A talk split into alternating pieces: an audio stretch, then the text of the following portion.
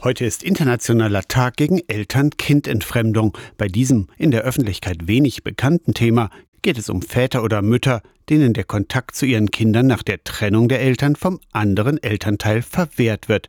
Theoretisch sei zwar oft alles geregelt, weiß Pfarrer Oliver Beere aus Zörbich. Viele Elternteile bleiben völlig hilflos. Das heißt, die haben zwar unter Umständen einen gerichtlichen Titel, aber das heißt nicht, dass die Jugendämter, dass die Gerichte oder die Profession irgendwas unternehmen, wenn ein Elternteil es darauf anlegt, das Kind dem Erziehungspartner im Prinzip abspenstig zu machen. Beere begleitet als Seelsorger Väter und Mütter, die ihre Kinder nicht bei sich haben können, weil der andere Elternteil das nicht wünscht und den ehemaligen Partner zum Beispiel schlecht redet. Das alles äh, führt dann das Kind in einen Loyalitätskonflikt und da Kinder ja abhängig sind von den Eltern, kommen sie in eine Situation, wo sie dann selber leiden und sich jetzt selber entscheiden müssen, wie schütze ich mich künftig und dann ist das eine Entscheidung gegen einen Elternteil am Ende. Für Pfarrer Beere ist ist so etwas psychischer Missbrauch am Kind. Dabei sollten eigentlich beide Eltern verantwortlich sein. Also einerseits müssen Eltern erkennen, wo sie selber ihr Verhalten ändern müssen, was besser sein kann.